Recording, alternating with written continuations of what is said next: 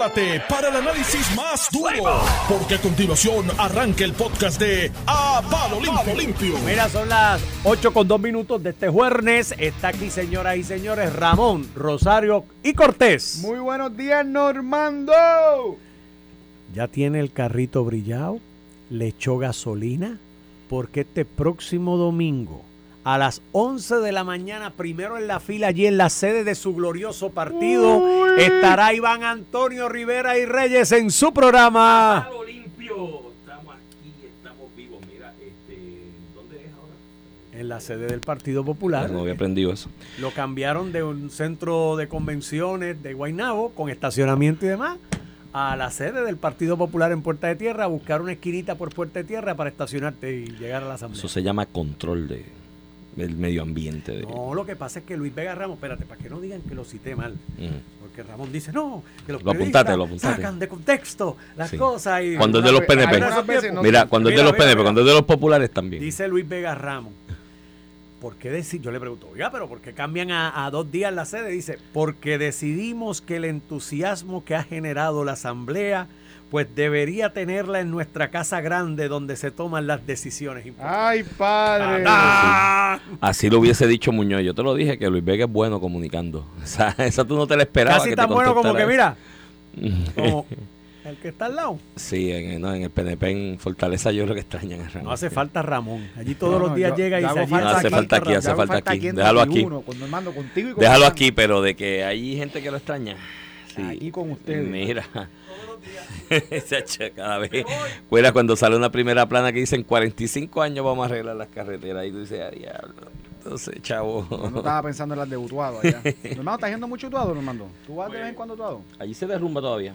Yo te voy a decir, este, lamentablemente desde que falleció mi mamá, pues no he ido, no, no he podido ir Con la regularidad que ibas antes. con la regularidad antes. No, y todavía tengo la difícil tarea de entrar a la casa y pues hacer Sí, ese sí, proceso. pero mira, te, que te te- toca te todavía. tengo una noticia. La vieja mía murió en el 2008. Ujú. El viejo mío en el 2011. Y a mí me pasa igual. O sea, yo no voy para allí. Allí van mis hijos.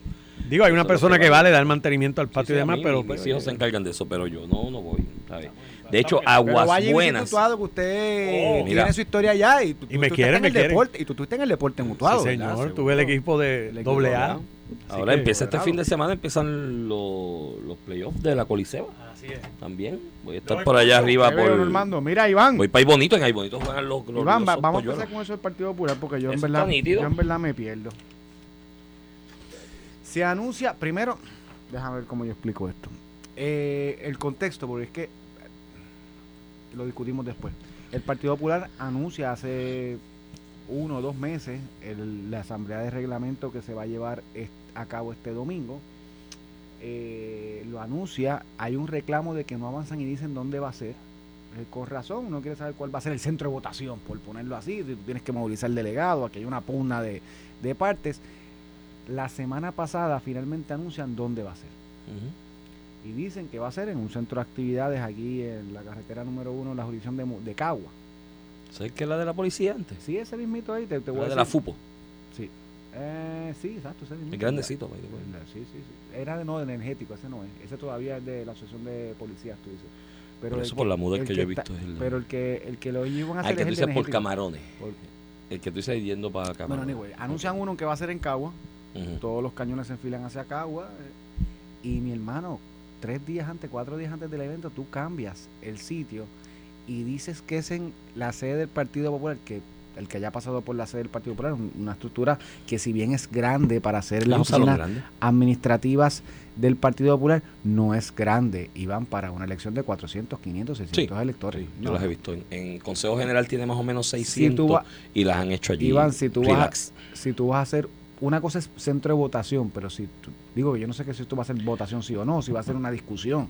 Por lo Yo creo menos que va a en haber una discusión. En las asambleas de reglamentos del PNP, Iván, que se hacen en, en coliseos, tú sabes, este eh, hay discusión, mociones, levanta, eso tú no lo puedes hacer en el Partido Popular con 600 personas, vamos a dejarnos de, de, de, de chao. Y olvídate si lo puedes hacer o no, que tú lo cambies cuatro días antes. Mano, proyecta esa organización. ¿Cómo tú cambias el centro de votación cuatro días antes? Que lo que me dicen es que al final del día fue que habían, se habían comunicado con la facilidad en Cagua, habían dicho que sí, vamos para allá y cuando la fueron a ver no está apta. eh, para hacer. eh, No, no han dicho eso, Eso es públicamente. otro- eso es mi, otro mi- detalle. Mi, fuente me dice, pero también te demuestra esa organización, cómo tú anuncias algo Si no has visto la si no has facilidad. visto la Y no facilidad. has visto el O sea, setting y no has contratado. entonces Mm. decir, no, es que ha creado tanta emoción que vamos a hacer en la sede. Chico, no, de- denota chabacanería. ¿Tú sabes por qué lo denota? Porque si ha habido emoción, ha habido emoción en los pasados dos meses. Con esto, tú sabes que ha habido hasta campañas y todo. Chico, creo que al final el Partido Popular insiste, y, y la gerencia del Partido Popular insiste en proyectar desorganización. Y eso no le ayuda a José Luis Dalmau. Y posiblemente la culpa no es ni de José Luis Dalmau. Este, pero proyecta desorganización, eh, lo que le da la razón a sus opositores dentro del partido de que hay que cambiar el liderato porque no tienen chavo, porque no han hecho nada, porque no fiscalizan, porque no hay organización, porque no estamos prepa- Ujú. no están preparados electoralmente para unas elecciones 2024. Le das la razón a la oposición en que tu presidencia, y vuelvo y digo, tal- estoy casi seguro que a lo mejor no tiene que ver nada con José Luis Dalmao. Estas son las cosas que corren en el camino, coge un asesor, toma una determinación, no se ejecuta adecuadamente y el que paga los platos rotos no es ese asesor o el secretario, quien sea, es el presidente del partido que se juega el domingo eh, su figura como líder del partido. Pasará, seguirá siendo presidente del Senado y un legislador, pero después del domingo con todo esto, si pierde, eh, pasará a ser el segundo plano, tercer plano del Partido Popular. Yo tengo, no tengo por qué dudar de la versión de que el local donde se iba a celebrar no estaba en condiciones. Yo no lo he visto, no me consta. Eh, puedo coincidir contigo en que lo primero que tú haces es ver el local. O sea, si tú vas a hacer un bautizo, un cumpleaños, La boda, la boda. la boda, La boda tú vas la y lo ves y después que lo ves dices, mira, están invitados a la boda tú en no, tal lo ves, tú no lo ves después que mandan las invitaciones. No, porque Imagínate. si no te gusta de lleno. No, y después dicen, no, mi gente, lo voy a hacer en casa. Por eso. Digo, unas bodas en la casa son Ah, nice. sí. No, si, son de principio, si son de principio. Entonces, el asunto, principio. el asunto es que, que no tengo por qué dudar de esa versión. Ahora, Ramón, vamos aquí a hablar en arroz y habichuelas cómo es que operan las asambleas, ¿no? Eh, de ordinario, y esto viene desde tiempos tan antiguos como la revolución bolchevique en Rusia. Cuando se hizo la asamblea aquella de para de alguna manera, sea, eh, Rusia cuando caen los zares, pues hay un gobierno de transición y nombran un presidente de transición a lo que hay unas elecciones. Y hay una, y hay una guerra civil. Entonces y había una guerra civil. Entonces se reúne lo que era la oposición. Ahí estaban los comunistas, los socialistas, los marxistas, los realengos en distintos grupos y se reúnen en una sede a deliberar qué es lo que vamos a hacer. ¿verdad? La posición de la mayoría en ese momento era, mira, hay un gobierno de transición que va a durar seis o siete meses, eh, vamos a darle el espacio a ese gobierno de transición y vamos a organizar unas elecciones abiertas para que esto sea lo más democrático posible y la gente vote y sea avalado quien gane. Y esa era la inmensa mayoría, el 80% de los que estaban en esa, en esa asamblea eh, estaban a favor de darle el espacio al gobierno de transición e ir a unas elecciones seis meses más tarde.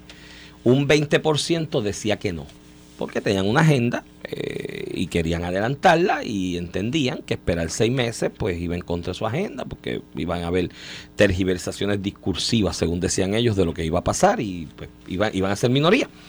Y en esa asamblea eran, algunos dicen el 20, otros dicen el 10, pero vamos a decir que eran el 20. Hay otros historiadores que dicen que era el 10. Y entonces cada vez que alguien hablaba, los, ese 10%, ese 20% se dispersaron estratégicamente por el salón, ¿no? el local, el, sitio de la, de la asamblea. Y en cada esquina había un grupito, un bonchecito de 15 o 20 de ese grupo que estaba en contra de la transición y cada vez que alguien hablaba a favor de la transición decía no, porque lo más democrático lo abucheaban. ¡Bú! ¡Bú! ¡Bú! Y ahí siguió todo pasando hasta que el amigo Lenin que se unió con ya con el infinito con la con la eternidad y algunos todavía lo ven porque hay gente que ve a Lenin en Puerto Rico y en Latinoamérica hablan con él, toma el micrófono. Y cuando él tomó el micrófono y dijo, aquí no se puede esperar un minuto más por la reivindicación del pueblo y todo el mundo, ¡guay! Era el 20%, pero estaban esparcidos sonaba como que se estaban quedando con aquello. Y después dijo, es más, vamos a ponernos el Palacio Invierno. Y todo el mundo, vamos a ver, y arrancaron para allá. Y se apoderaron del Palacio Invierno. Todo el mundo sabe la historia de lo que pasó con Rusia de ahí en adelante. Eh, cuando tú haces una asamblea de este tipo, el que tiene el control de la estructura oficial, que es la que de alguna manera va a contar los votos y va a reivindicar el proceso que allí se va a llevar a cabo, va a tratar de escoger el lugar donde mayor control tenga de la situación. ¿Entiendes? Y para la oficialidad del partido, ¿no? Grupo de José Luis Dalmau, que presiden ahora, que están eh, apoyando estas enmiendas que se han propuesto al reglamento, que incluyen un consejo que pondría José Luis Dalmau de presidente de transición hasta el diciembre. Hay otras que son más importantes, pero nadie las habla, todo el mundo se ha concentrado en esa. Eh, el tener el control del ambiente donde se va a dirigir la cosa es importante. Para los que están en contra de las enmiendas, indistintamente sean mayoría o no, la discusión alrededor del no, porque es el no, esta es la campaña del no, es como Chile, ya, Es más Pinochet, fácil, no. es más fácil.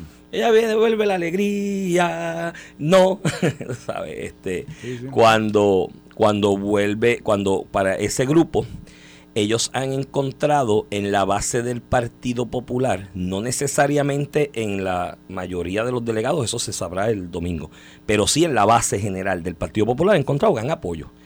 Un sitio más grande y más amplio es mejor, porque ahí va a ir el delegado y el que no es delegado. Y aunque el que no sea delegado no lo dejen entrar al salón como tal, va a estar por los alrededores. Y va a poner presión, y va a hablar, y va a buscar votos, ¿Tú te crees y va a cabildear. Y ellos no que- quieren. ¿Tú te crees que hay cientos de, o miles? Y de ellos no, no, va, aquí va a haber mil, en, en un mejor escenario, mil personas iba a haber en un lugar. Ahora van a ir 400 allí, 300. Además de que mucho, mucha gente que esté con el no, que esté con el grupo de los... Aquí no son disidentes, estos son auténticos o cómo son No, estos, se yo no sé. pusieron los populares democráticos. Ellos muy mismos, largo. eso es un nombre auto... Mi, mi recomendación que Auto- revisen sus estrategias de mercadeo porque populares democráticos es como medio difícil de, de- de Populares vender. democráticos. Suena Em, hasta Partido Popular Democrático. Es muy difícil de vender. Yo búscate cosas así como los auténticos, ¿Y los cómo se llaman los otros? No sé. ¿Sabe? Pero que se busquen un nombre más más más, más Ya mercadeable. se buscaron eso y de este Eh, es domingo. no, no, no, hay ya, tiempo ya. para acá. Tienen que morir Creo que no fue un buen nombre, pero para el futuro, en lo prospectivo, que se busquen otro nombre porque ese es difícil de Para la próxima pugna. Sí, la- la- las etiquetas a veces de los productos son más importantes que el producto. Tú has visto las etiquetas y los nombres bien bonitos y tú loco por probarlo y lo pruebas y el producto es una porquería, pero la Mira, etiqueta- me- me pasa mucho con las aguas. Tú sabes que hay diferentes eh, Sí. marcas de agua. Y hay unas etiquetas que tú dices, esta agua tiene que ser mejor. Sí, O sea, no, tú de verdad. Y seguro es una porquería, pero... Pasa con los vinos también. Con los los vinos, le ponen unas etiquetas últimamente que parecen obras de arte y tú dices, este vino debe ser bueno y cuando lo pruebas dices, diablo. Así que la etiqueta es importante, muchachos. Pero para ese grupo era importante más amplio y más, y más, y un lugar donde pueda aglomerar gente más allá de la asamblea, sino que le pregunten a Aníbal la asamblea aquella del Choliseo, donde la oficialidad del PPD le quería tumbar la cabeza a Aníbal. ¿Y qué hizo Aníbal? Consciente de que tenía apoyo más allá de la asamblea, la convocó al Choliseo y allí había 11 mil personas. La asamblea del PPD eran 3 mil, por ejemplo. Y allí eh, Aníbal hablaba, ¡ay! ¿Quién iba? ¿Quién iba? ¿Quién iba? A decir, cogió a Alejandro y a Willy, que en paz descansa, que eran los que sonaban como potenciales candidatos, y cogió uno de una mano y la otra de la otra, y dijo, tú estás Y acá en el gobierno y tú lo vas a promover. ¡Eh! Y, ¡eh! ¿Y ahí quién diablo? Lo mismo, lo mismo trató de hacerle Pedro Rosselló en el Pedrín Sorrilla Luis Fortuño en la primaria del, de, Sí, de cara más 2008. candente, estaba bien Y- dividida. pero Fortuño hizo un trabajo excelente Sí, no, en no, y- evitar que, que se proyectara. Y en una convención de ustedes también, que Fortuño llegó y se quedó allí. con el, con- que era yo, lo que yo, de- yo, yo estuve en esa. que era lo que yo decía de Jennifer aquí en la última de ustedes, los. PNP, que Jennifer cogió y dijo que estaba el lunes y miel, pero mira, montate una, una comparsa, llévate 600 personas y te quedas con Sí, aquello. lo- eh, eh, eso iba a ser casi imposible. En aquella de Fortuño y, y, y Pedro Rosselló, yo recuerdo a Santini que le decía, ¿qué te pasa, Luis? ¿Qué te pasa? Pasa? estuve yo, esa estuve O sea, porque La última convención de en el Conquistador. después bailó de- en la, en la, en la después casa de del tiempos recientes porque después de ese conquistador dijo no papá Eh, Para el, no grupo, pa' acá". para el grupo de los que están del no, ese ambiente más amplio, incluso fuera de la sede, tenía un tipo en pero la lo puedes hacer igual alrededor Lo puedes hacer, del- pero del- es más retante. Por una de las cosas que mencionó Normando, es cierto, el parking, ir a San Juan, a San Juan un domingo, Puerto Tierra, buscar parking, pasar por ese proceso de ir abajo, apuntarte, subir la escalera, pedir al salón hay este que que traer está- guagua guagua hay No, movilización va- ahí se sí, puse va a planos de movilización Lo pueden hacer, pero incluso se puede dar el caso de gente que sea delegado, que no esté pendiente y llegue a Guaynabo el, el domingo. O sea, todo eso puede pasar.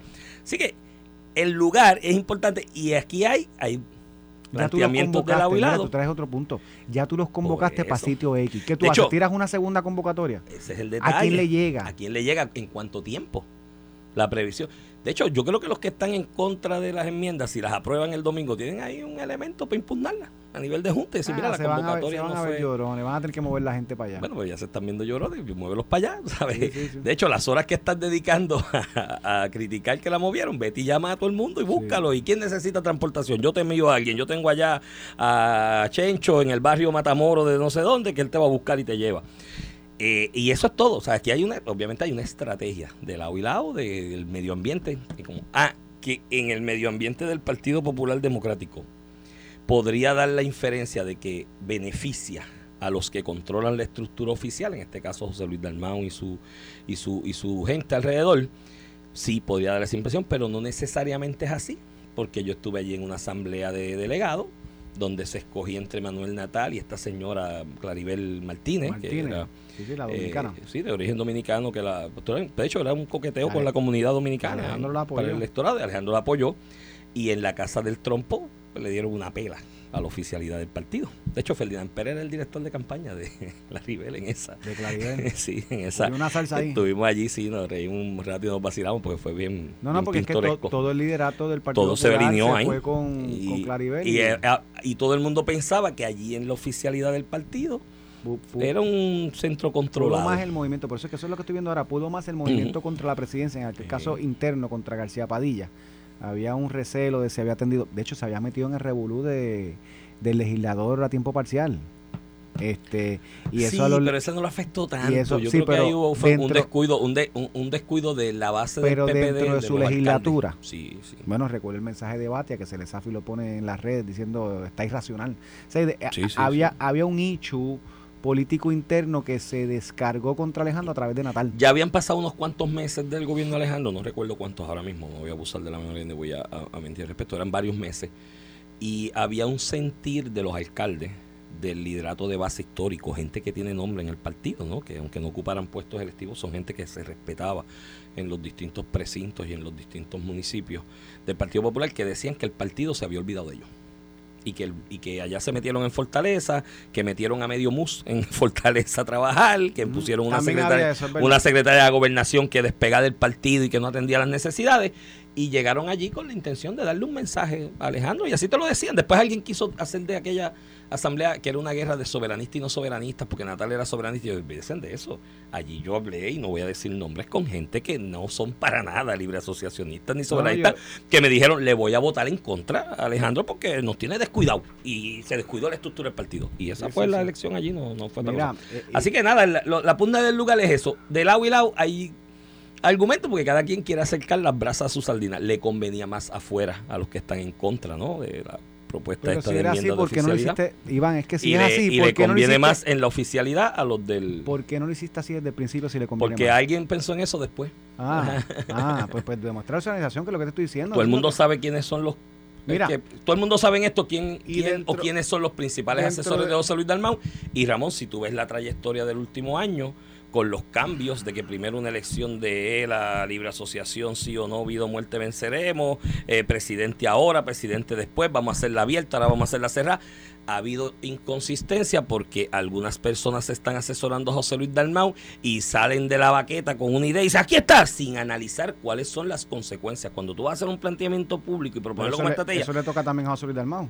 claro, ¿Verdad? Porque asesoría claro. uno trae hasta el del más loco coge una asesoría. Claro, y eso es está de entre ahí, ti en eso tu- es de en- ahí. en- y José Luis Dalmau es un gallo castado en política. O sea, tú no es una persona que llegó ayer. No, no, José lleva Luis tiempo, Dalmau es pero parece que allí, bueno, recuerda cuando la amiga Ivonne Lozada salió de asesora del Senado que lo dijo, dijo, mira, hay mucha gente opinando, todo el mundo allí opinando. Y yo lo veo a él desen- y lo veo a él desconcentrado y se le ha hecho difícil cargar con la presidencia del Senado y con la de la y con la del partido. De hecho, ella dijo, me da pena y todo, pues yo lo quiero, es mi amigo. De hecho, sí me consta que son amigos desde la Escuela de Derecho allá en la Ujú. Hostos, en Mayagüez. Y somos amigos, pero hermano, lo veo desorientado con esto. Y parece Mira. que hay mucha gente opinando a la vez y él escucha a todo el mundo.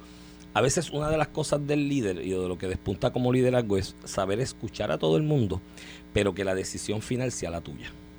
¿Me entiendes? Parece que en el caso de José Luis, cuando escucha a alguien, después escucha al otro Coge la última y opinión. coge la última opinión o la más entusiasta que le presenten y no la analiza.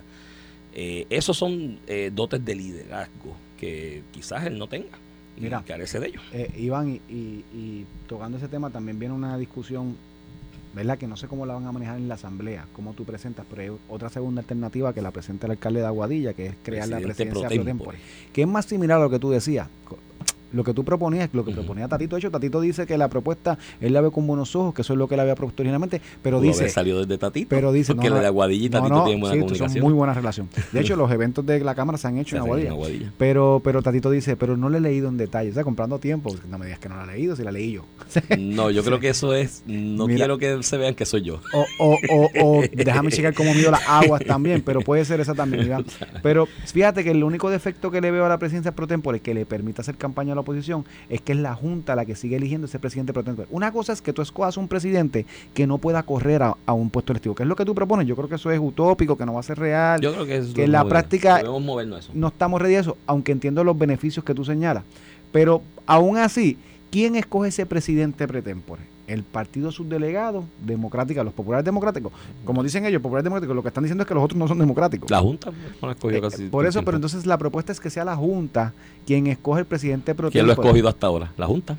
Este, el, bueno, la sustitución en lo que se hace la de delegado, sí lo escogió la Junta, sin lugar a dudas. No, no, pero, no, no, pero ya y- tú mirando en un mira, reglamento, Y en el pasado, Ramón, ningún presidente del PPD que no haya ido a primarias y se lo haya ganado por medio de primarias. antes de eso es la antes Junta. de eso, ha sido la Junta siempre. Si la Junta te dice que no, pues no. Pero cuando gana el candidato en la primaria se convierte en el presidente. Exacto. O sea que eso es lo que cambiaría aquí. Entonces, ¿cómo tú escoges por los cuatro? Digo, si tú quieres proyectar democracia y que todos tus populares son los que eligen, porque en el PNP, el PNP se escoge por asamblea. El presidente Sí. se escoge por asamblea. Cuando no es el gobernador, ¿verdad? Que ahí no hay no hay ese dicho. Cuando no es gobernador, el presidente va a asamblea. Este, tú lo retas o no lo retas, pero a lo que voy es que le sigue dando la alternativa a los disidentes. De hecho, ahí de la propuesta que salió Julio Roldán, ahí salieron dos o tres diciendo que, que ellos no que ellos no firmaron esa propuesta y que sus nombres aparecen ahí. Que eso es Sí, ahí eso, eh, hablando de desorganización, digo, ahí puede pasar dos cosas. Está el que... y y que lo hay- presionan después para que se y hay uno ahí, si hay uno ahí de tu baja que lo escuché, digo, leí una cita en el vocero y si la cita está bien puesta, ¿no? Porque hay que partir de la premisa de que lo están citando bien. De la forma en que lo citan y lo que dice en la cita, me luce a que le dijo que sí a todo el mundo. Vinieron los de José Luis, le dijo que sí. Después vinieron los del grupo de Charlie Delgado, Jesús Manuel, el Junior y qué sé yo quién más. Y les dijo que sí también. Entonces, cuando lo que él no sabía era que iban a publicar esa carta y su nombre, él dijo, no, yo no he dicho que sí. Porque después más adelante en la cita dice, yo no me he echado para atrás. Es que lo que pasa es, yo ahí, si estás explicando es que le dijiste que sí a todo el mundo. Hay otra que creo que es legisladora, electa, que dijo, no, yo nunca he dicho que sí. Esa fue bastante firme. Si eso es así, es algo de lo que tú señalas de desorganización, porque cuando tú vas a publicar eh, y vas a hacer una publicación diciendo que hay un grupo de personas o instituciones respaldando una idea, lo primero que tú te encargas es de conseguir el aval por escrito. Tú le mandas un email con la propuesta, con lo que vas a publicar, el comunicado, y dices, mira, voy a publicar esto mañana, ojéalo y dame el ok porque te estoy citando a ti ahí. Estoy bien contigo, está bien como está, hay que cambiarle algo, ¿tú crees que hay una coma que haya que mover del sitio? Y la persona te contesta, sí o no. o sea, si te dice, sí, dale para adelante, pues te evitas este tipo de cosas que pongan, no, yo no he dicho nada, pues tú sacas el email y dices, pero gallo, pues si yo te lo envié, porque, porque no leíste. Ah, eh, Y eso demuestra un poco de desorganización. Hay alguien disparó la baquetita y Sí. tenía que ser más organizado. Lo cual es un problema porque no eres el partido de mayoría, no estás para cometerle muchos errores. Ustedes los PNP a la factura de los errores tienen ahí para meterle un rato, Mira, pero Iván. los populares no. Vamos a la pausa y regresamos con otros temas que tenemos ahí sobre el tintero. Y vamos a hablar de los midterm también. Ahora resulta que Tron es el perdedor. Yo creo que sí. ¿sí? Vamos a la pausa. Estás escuchando el podcast de A Palo Limpio de Noti1630. Hello, estamos al aire. ¿Usted cree que está en el teléfono? Mira, de regreso aquí a Palo Limpio por Noti 1630, edición de hoy, jueves 10 de noviembre del 2022. Este es Iván Rivera quien te habla. Acompaño al licenciado Ramón Rosario Corte y Valiente. Hello, Iván, hello. Buenos días, hello. ¿Qué tal que no esté diciendo al aire nada? Estaba hablando cosas sanas de que Elvira es una persona sana. Que estaba en radio desde qué época tú estás? Desde los 50. Desde el 62 en radio, 60 años ya de eso. En Radio Elvira. 62. Y pues se contaba que en la época esa de la radio y la locución de los 60, el mafú era una cosa La marihuana y no medicinal. y no medicinal y Elvira nunca. Pero eso es un hombre de íntegro y vertical. Cacho, yo a mí me dijeron. Tenía cuando- otros vicios, ¿no? yo tenía como 12 años y me dijeron que la. ¿Tú tenías mira, otros vicios? Eso no es un vicio. es un vicio, eso es un regalo de Dios. Es Mira, regalo de Dios. Mira, cuéntame. este, me, me- no, me- y me dicen que la mente lo conoce, la mente lo conoce. La mente te conoce de atrás. Este. No, no, que. Y la conversación vino por otra cosa. Hay un alguien aquí que tiene una teoría de que en la asamblea del Partido Popular el domingo está en precario. Porque si no encuentras parking por la, por la Avenida Constitución ni por la Ponce León y te parqueas en la San Agustín, un montón de gente que se queda allá abajo Que no va, que no va a subir. y no sube. es un peligro. Los conoces mejor que. Asamblea, mira, este mañana es el día del veterano, mano. Este, estamos aquí, vamos a estar en vivo, pero quiero desde Mañana ahora le mandamos un saludo. el saludo, pero eh, motivar a todos los que nos están escuchando hoy que mañana cuando vea a un veterano en la calle Mañana o y si lo conozca, veo hoy. Digo y siempre, Siempre, pero o sea que la- la- especialmente mañana que le demuestre y siempre, tú tienes razón, todos los días. Usted ve a un veterano, usted le muéstrele su respeto y su gratitud porque son gente que arriesgaron la vida. Y lo que hoy existe aquí, indistintamente sea más democrático o menos democrático y las críticas, existe porque esa gente dieron, su sacrificaron su vida, su me interés, su con la gorrita, física. con el parchito, con la camiseta. Ellos se sienten en muy orgullosos de Y yo me siento orgulloso La de inmensa ellos. mayoría, usted muéstrele su gratitud y respeto, porque son gente que sacrificaron parte de su vida para Mira. ir a la guerra. Iván, estábamos, íbamos a hablar de qué, de medio término. Bueno, está medio término porque me llama la ya es atención. evidente que se resuelve de nuevo en Georgia. Este, va a haber la- segunda ronda, va la a haber... mayoría, el diciembre 6 sabemos quién va a tener la mayoría del Senado. Si ganan los demócratas, empatan a 50 y con Kamala Harris como vicepresidenta, pues tienen mayoría como lo tienen hoy. Si gana... Y si gana el Partido Republicano, tienen 51. Ahí es, ¿quién es? Baker es que está, se me olvida el nombre, yo soy malísimo para los nombres. Que, que nada, oye, Perdió por medio por ciento en la elección general, pero supongo que en la ele- elección ahora en en martes, pero supongo que de aquí a diciembre sí va a haber mucho billete de todos lados, como fue. no, no, no, no. o sea, se- tienes el Senado, el club más exclusivo a nivel representativo del, del, del, del, del gobierno donde más se mueve el billete. del mundo, donde hay decide. billete. Ujú. este que se decide Ahí se va a meter el billete que se acabó. en Georgia. mi Yo hermano. sigo pensando que El presidente tiene una ventaja, que es presidente. él tiene, claro. Y tiene el aparato Y es gratis la publicidad y el aparato gubernamental para mover, pero puede prometer cosas. Eh, creo que él tiene un, el candidato republicano que sabe el nombre, este es un exfutbolista, fue, fue, bueno, fue jugador de los Dallas Cowboys, de los Patriots y este de equipos históricos. Fue jugador de un equipo que tuvo Trump. Trump fue dueño de un equipo de fútbol que él, que él jugó para, para, para ellos. El problema que tuvo en la campaña, a pesar de el name and recognition factor que tenía, que todo el mundo lo idolatraba, porque estados como Georgia, el haber sido futbolista profesional de ordinario te da una publicidad gratuita. Bueno, imagínate aquí, aquí, aquí hay un par de figuras de atletas que, que yo creo que su trascendencia, si se metieran en la política, ya tendrían la mitad de la pelea gana.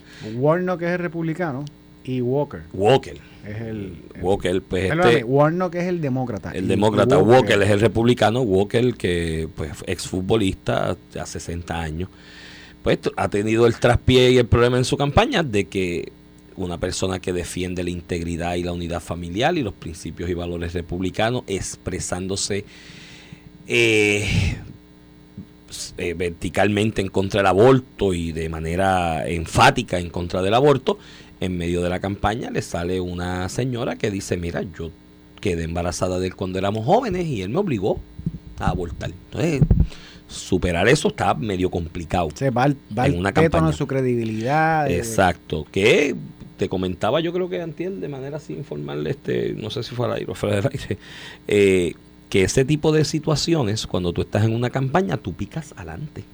Y cuando vas a hablar del aborto, esa, porque alguien lo sabe, hay más gente implicada. Pero Va a yo- salir, pero- tú picas adelante y tú dices, mira, cuando yo Sí, era y eso joven, Es verdad, Iván, porque yo creo que él lo negó. Él dijo que eso, que eso era falso. bueno, él negó que ella estuviera embarazada Ujú. originalmente, pero eso Sí, tiene un detalle, oye, sí es verdad, que, pero... Es que en las campañas se presta para que tú traigas. Oye, esto ha pasado todo el tiempo. Te buscas Caballo, en que confirmaciones de jueces del Ajá, Tribunal que- Supremo no han No, salido la, la cosas. que- última. Cábano fue uno. Sí, Cábano, Cábano tuvo acusaciones. Clarence Que él, Thomas. la ne- que él la negaba, Clarence Clarence Thomas. Thomas en su Lo de momento. Anita Gil, eso fue, imagínate. Por eso, este, pero nada, te- vamos a ver cómo lo maneja. Va a estar interesante. Todos los ojos van a mirar para Georgia. Como lo miraron en el 2020, ¿sabes? Que Eh, esto es un está- flashback. Interesante, muy interesante. Vamos a ver cómo madura. Eh, va a haber billete, va a meterse billete. Pero nada, el planteamiento ahora es que veo a los demócratas como el PIB en Puerto Rico. Perdimos, pero no fue por tanto. Tiene- tiene- no, Eso no. era la meta. La meta No, nuestra era precisamente sacar 3%. Iván, Iván, tienes razón, pero el PIB, tú tienes razón. El PIB decía, perdimos, pero no por tanto. Esto, esto está más sofisticado. Ya Ah. no es así, no, no es que yo perdí, no por tanto. Es que ellos no ganaron por mucho. Eh, la, la primera para el nuevo día. Se queda corto el triunfo republicano. Ganaron, pero se quedaron cortos. Pero quien se quedó corto fue el Partido Demócrata, que no ganó una Cámara. Tú ganas el House por un voto. Sí, por un voto. se quedó corto. Se quedó corto. Los republicanos perdieron. este, obviamente O sea que lo, cuando los demócratas cogieron 222, que es lo que tienen ahora, lo que te denota es... se quedaron cortos. se que- de hecho, 200, 222 tienen ahora y la proyección es que el Partido Republicano va a llegar a 222, 225. 225 O sea, que parece, incluso hay va a ser-. Y yo creo que, fíjate, dentro de esto, para mí lo más llamativo ha sido de un montón de distritos en Nueva York. Bueno, en Nueva York flipearon tres los republicanos. El de Zimmerman, que se fue el tajo del sí, año. ese fue el tajo del año. Ese, ese, ese, si hubiese sido en el hipódromo, era el pulpote. Se lo llevaba el que apostara al republicano. Y dos eh, distritos más. De hecho, Upstate New York se pintó de rojo. El único distrito que se mantuvo Sí, demócrata la- fue el de Albany. Pero, y, esa usualmente es la parte republicana de New York. Sí, pero tenías unos Sí, cercanos a Albany que eran, que Eran demócratas. Eran demócratas y los flipearon. Ahí flipearon tres. En California, California. Y esto hay, esto hay que estudiarlo y analizarlo en detalle de cara a lo que viene en el 2024. Que posiblemente es el estado más liberal que tiene. Más liberal y más demócrata, para mi entender. Tienes un montón, yo creo que iba por los seis distritos, Que es grande que también. las diferencias, no, pero que las diferencias entre el demócrata que está ganando o ganó eh, están entre el 1,5 y 2%. Sí, sí, que, que, que- que- ¿qué pasa la próxima ¿Qué elección? pasa en la próxima elección? Eso es una muestra de que se está achicando la brecha en esos estados, en esos distritos, en, el estado de California específicamente. Así que, este tipo de elección así cerrada, tú tienes dos maneras de verla. Puedes ver el vaso medio lleno o medio vacío.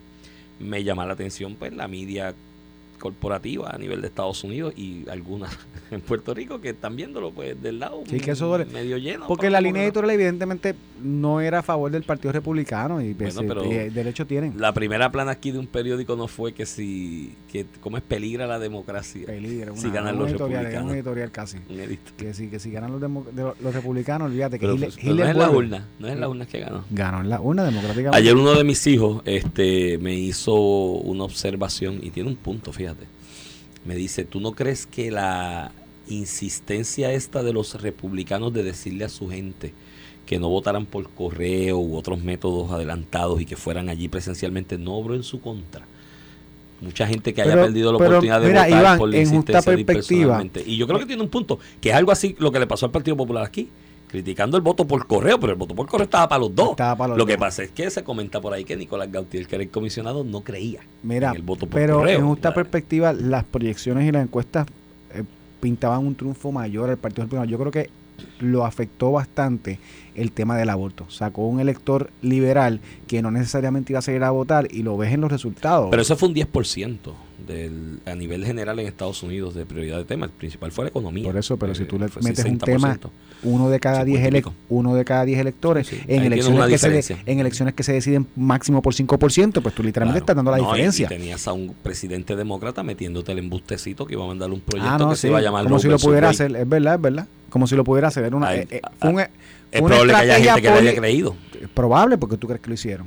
Porque saben que iban a coger a dos o tres y lo, lo hicieron, de hecho, y Algo sacaron, no podía hacerlo. sacaron a, votar sacaron a votar los electores eh, demócratas con ese tema, como en algún momento eh, Obama sacó, salió a, sacó a votar eh, la comunidad afroamericana que no participaba activamente en las elecciones, como Donald Trump sacó un sector conservador eh, eh, que no acostumbraba a votar esos niveles en las elecciones. Eso es parte de la estrategia. El Partido Republicano tuvo que enfrentar eso porque el Tribunal Supremo Conservador de los Estados Unidos, el timing de una determinación, pues era parte de la discusión eh, política. Volviendo a lo que de lo que ocurre, Iván, yo no veo otra cosa como decirte que el gran mito de que eh, Trump era invencible porque candidatos importantes que él, que él apoyó perdieron. Eso lo mezclas con lo que pasó en Florida con su Walker es uno. con- Walker es uno. es uno, que él fue allí directo a apoyarlo. Eh, eso lo, lo contrastas con lo que hizo DeSantis en, en Florida. Este, y ciertamente quien sale más favorecido en una posible primaria interna luego de lo que pasó es de Santis. Utilizando eso como base. Tú podrás decir, si, tú podremos discutir si eso no es determinante. Y oye, y Trump es un fenómeno electoral, punto. Eso tú no lo puedes Sí, descartarlo. es un fenómeno. Y ayer empezó a tiros con, con DeSantis. Ayer le dijo básicamente que, lo llama que, es lo que hizo en Florida, que ya, ya Florida se cayó. Él lo que hizo en Florida lo hizo mejor porque él cogió más votos que DeSantis. Lo que no dice Creo es que, que... fue una línea floja de él, lo- pero No, no, la línea es muy buena porque lo del desinformar. Él dice, yo saqué 1.3 millones, la 1.1 elección millones más, fueron uno- 1.1 millones más que en la pasada elección que de Santis en Florida.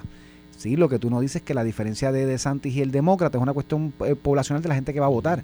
Eh, era 20% y tú ganaste apretado en, con Biden en Florida por 300 mil votos. ¿sabes?